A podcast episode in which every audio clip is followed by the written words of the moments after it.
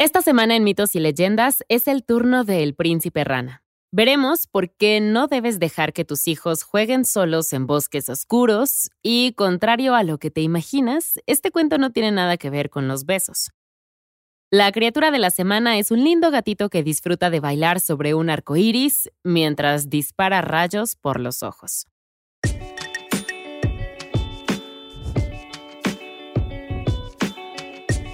Esto es Mitos y Leyendas, Verrugas y todo.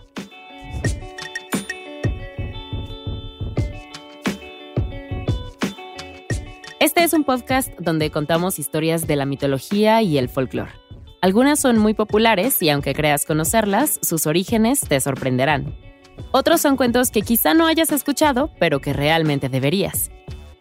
El cuento de la rana es tan conocido que al principio lo descartamos antes de investigarlo. Una princesa conoce a una rana, la besa, se convierte en un apuesto príncipe y viven felices para siempre. Pero ese no es el cuento original. Aunque breve, el verdadero es bastante extraño e inesperado. Hay gente rica y luego hay gente con hijas que juegan con juguetes de oro que valen más que mi casa. ¿Y el rey? Como era de esperarse, hizo que el segundo tipo de ricos pareciera pobre. Un día la princesa sacó su pelota de oro macizo para jugar en el bosque oscuro. A pesar de que una joven lanzando despreocupadamente una pelota de valor inconmensurable en el bosque oscuro era el objetivo de literalmente todas las criaturas malignas de las que hemos hablado en este podcast, llegó sana y salva a un pozo abandonado bajo el tilo. Sentada y silbando en el borde del pozo, lanzó la pelota al aire, completamente ajena a los peligros potenciales y a las cosas peludas que la acechaban. Perdida en sus pensamientos, volvió a lanzarla, pero esta vez no cayó al mismo ritmo familiar del pasado, y en su lugar cayó en el agua turbia junto a ella. La chica empezó a desesperarse, aunque abundaban sus juguetes de oro y probablemente tenía toneladas de pelotas en casa. Pero esa era su cuarta pelota de oro favorita. En el interior del pozo, su resplandor se fue apagando hasta desaparecer en las profundidades.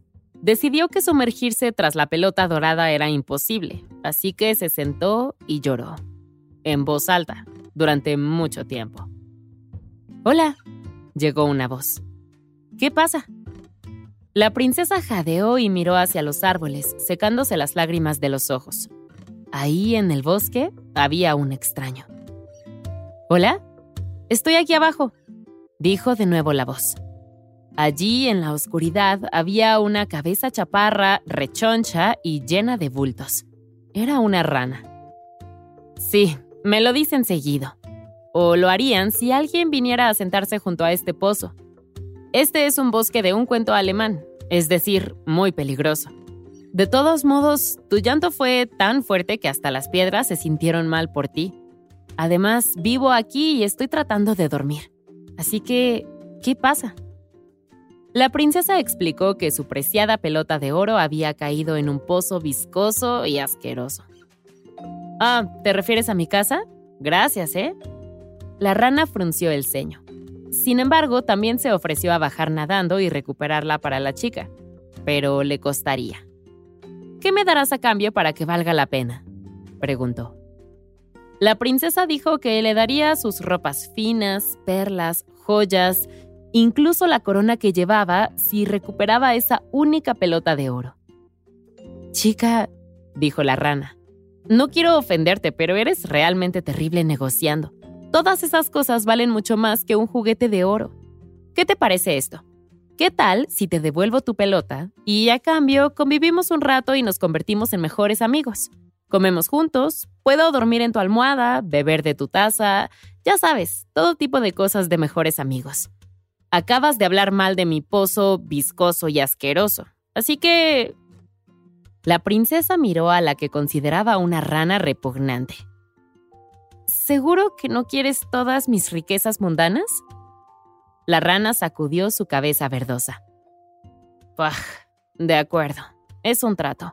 Ve a buscar mi pelota de oro, dijo la princesa. Con un movimiento de cabeza, la rana se sumergió en la oscuridad. Pasó menos de un minuto antes de que volviera a la superficie con la pesada pelota dorada agarrada entre sus húmedas manos de rana. Habría sido bonito si no hubiera estado cubierto de babas y algas del fondo del pozo. La princesa limpió su juguete en el pasto, le dio las gracias a la rana y se marchó hacia el castillo. Oye, llamó la rana mientras la veía desaparecer entre los árboles. Está bien, eh, me reuniré contigo allí, donde quiera que allí sea. Oye, cariño, ¿sabes algo de una rana parlante en la puerta que asegura que le dijiste que podía vivir aquí? Le preguntó el rey a la princesa más tarde ese día. Bueno, supongo que le dije que podía vivir aquí, pero es una rana, papá. ¿No podemos dejarla afuera? El rey pensó un momento y su rostro se iluminó. No, ¿sabes qué? No. Cariño, hemos hablado de este tipo de cosas y creo que lo que tenemos aquí es un aprendizaje. Vamos a practicar cumplir con nuestras promesas. No era lo que la princesa quería oír, por lo que frunció el ceño. ¿Un animal que habla? ¿Así era como papá iba a darle una lección? Especialmente un animal parlante, retumbó. Esto era la Europa medieval de cuento de hadas. Literalmente cualquier cosa podía ser una bruja. La princesa puso los ojos en blanco. Esto era ridículo. Pero si su padre quería que lo hiciera, no tenía muchas opciones. Como sea. Sí, le dijo a su padre. Probablemente se olvidaría de la rana dentro de unos días. La rana estaba eufórica y no paraba de hablar. Estaba tan emocionada de estar aquí fue muy difícil salir del pozo sin dedos ni pulgares.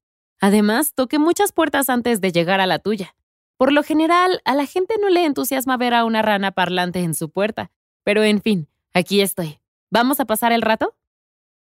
La princesa suspiró y miró a su padre en busca de ayuda, pero él le dirigió una mirada seria, como queriendo decir, tienes que hacerlo. Y la princesa dijo, sí, claro, entra. Con dos saltos, la rana entró. Había traído todo lo que poseía envuelto en un lirio detrás de él. Es broma, gritó. Era una rana, no tenía nada. Espera, ¿ese es el almuerzo? El rey estaba encantado con la rana mientras los tres se sentaban a comer. A la princesa, sin embargo, no le entusiasmaba tanto, ya que la rana comía de su plato, según el trato que habían hecho, y se comía todo lo que tocaba. Empujó el plato hacia atrás, exasperada, y se marchó de la habitación. La rana se encogió de hombros. ¿cuál es su problema? Oh, bueno, más para mí, dijo, y el rey estalló en carcajadas.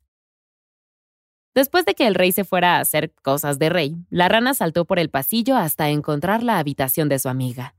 Ella se estaba bañando, así que no la molestó, y en su lugar empezó a revisar todas sus cosas sin preguntar. He probado las dos almohadas y me gusta esta, anunció cuando ella entró en la habitación principal. La sorprendió, pero no tanto como las huellas dactilares viscosas en cada centímetro del suelo. ¿Y en su almohada? Dejaste babas encima de la mía, gritó la princesa. La criatura se disculpó por ello. Las ranas son húmedas por naturaleza y, para que sepas, no era realmente baba, explicó. Era un error común, así que no se ofendió. Pero deberías saber que segregamos una capa de moco para respirar, añadió. Eso no es mejor, murmuró la princesa con rotundidad. Solo quédate de tu lado, ¿sí? No hay problema. Buenas noches, nueva mejor amiga. Y con eso la rana saltó a su almohada y cerró los ojos. No me llames así. Ah, pero te convenceré. Ya verás. No, no lo harás. Te odio. Nuestra primera pelea, dijo la rana. ¿Esto es tan nosotros? Oh, probablemente no sea un buen momento para sacar este tema, pero como rana, tiendo a levantarme por la noche para croar incesantemente. Suelo ser nocturna, así que estoy trabajando para cambiar eso y poder estar contigo todo el tiempo. Pero sí, voy a croar, no sé, cada 45 minutos. Lo mantendré quedito. Oh, aquí viene. Con un gemido, la princesa se envolvió la cabeza con la almohada y gritó. Durante toda la noche la rana se movió, restregó su moco de rana en la almohada y acaparó una cantidad sorprendente de mandas. Pero finalmente la niña se quedó dormida. Durante 45 minutos. Se despertó con la rana sentada en su almohada croando aún más fuerte que antes. Medio dormida, medio consumida por la rabia, no pensó en lo que iba a ocurrir a continuación hasta después de haberlo hecho, e incluso entonces estaba bastante contenta con su elección. La princesa cogió a la rana, apretó su pequeño, viscoso y verrugoso cuerpo y la lanzó tan fuerte como pudo por la habitación. Su cuerpo mojado se estrelló contra la pared en la oscuridad. Por fin hubo silencio. Se limpió una mano en las sábanas y tiró la almohada de la cama, y luego se desplomó en un sueño feliz. La había matado y sin duda sería castigada con la tarea de raspar sus trozos de rana salpicados en la pared, pero valía la pena. Esa odiosa rana se había ido. ¿Hola? Escuchó desde el otro lado de la habitación y sus ojos se abrieron de golpe. Imposible. La rana no podría haber sobrevivido a eso. Y en efecto, cuando se incorporó, la rana no estaba allí. En su lugar se encontraba un príncipe humano. ¿Qué estaba pasando? Resultó que el príncipe tampoco lo sabía. Y el clásico cuento de la princesa que besa al sapo y este se convierte en un apuesto príncipe en las primeras versiones, la princesa estaba tan harta de su nuevo mejor amigo obligatorio que lanzó al animal contra la pared para intentar matarlo. Y eso fue lo que hizo que regresara a ser un apuesto príncipe. Obviamente había sido maldecido por una bruja. La versión de los Grimm no da detalle del por qué. Aunque, ¿cuándo necesitan las brujas de los cuentos de hadas una razón para maldecir a alguien? Solo era una bruja malvada haciendo la típica maldición de bruja malvada. Después de que ambos convencieran al príncipe de que el príncipe era la rana y no un tipo que se coló en la habitación de su hija, el rey dejó que se quedara. Durante las semanas siguientes se enamoraron y decidieron casarse. El príncipe envió un mensaje a su antiguo reino de que estaba vivo y que ya no era un anfibio, y enviaron a su más fiel servidor, Enrique de Hierro, a recogerlo. Al príncipe le sorprendió el nombre Enrique de Hierro, antes de su encuentro con la bruja lo conocía simplemente como Enrique. El príncipe abrazó a su sirviente, que lloraba de alegría, y le preguntó por qué se había cambiado el nombre, pensando que quizá lo habían hecho cautivo y se había construido un traje de hierro medieval en una cueva. La respuesta, sin embargo, no era tan genial, pero sí igual de improbable. Cuando el príncipe se transformó en rana y se fue a vivir a un pozo en el bosque oscuro, Enrique se había enfermado y el, digamos, médico le diagnosticó un corazón roto. Tenían que actuar rápidamente si querían salvar su vida.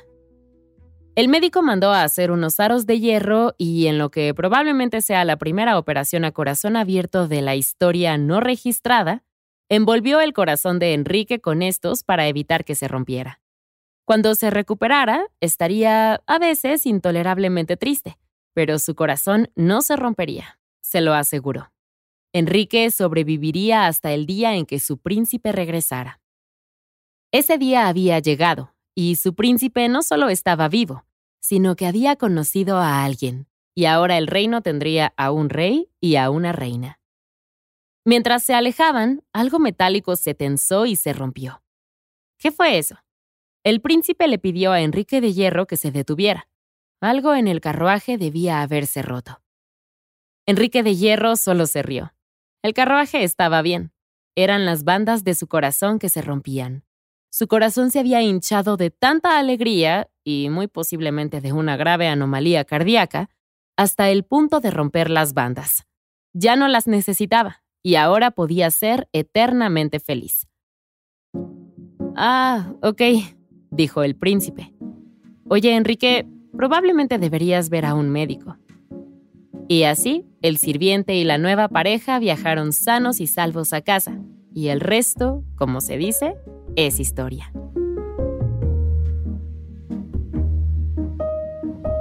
Y ese es el cuento original de El Príncipe Rana. El beso aparece eventualmente, pero en el original parece que el mensaje es que el amor surge de la pasión al grado de querer asesinar a tu pareja. En realidad, según los hermanos Grimm, la lección principal es que cumplir tus promesas conduce a buenas cosas.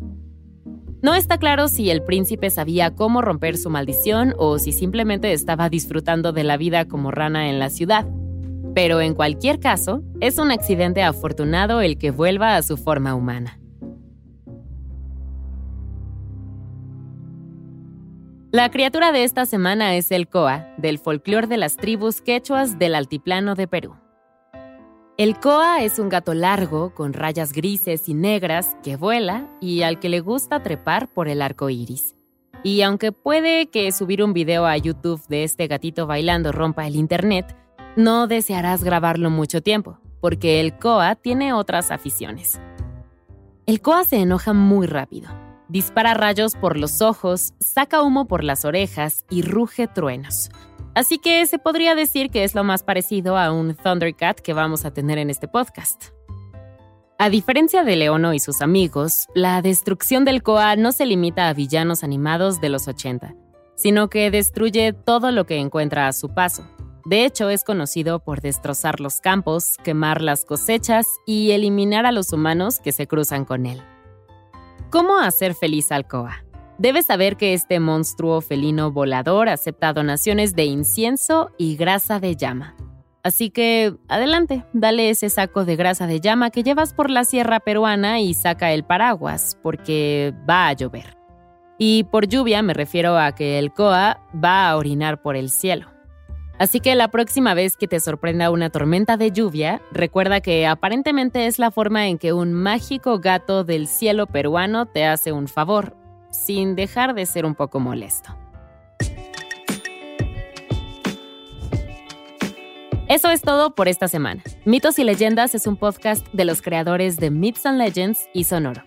Todas las historias y los episodios se basan en la exitosa franquicia de podcast Myths and Legends de Jason y Carissa Weiser.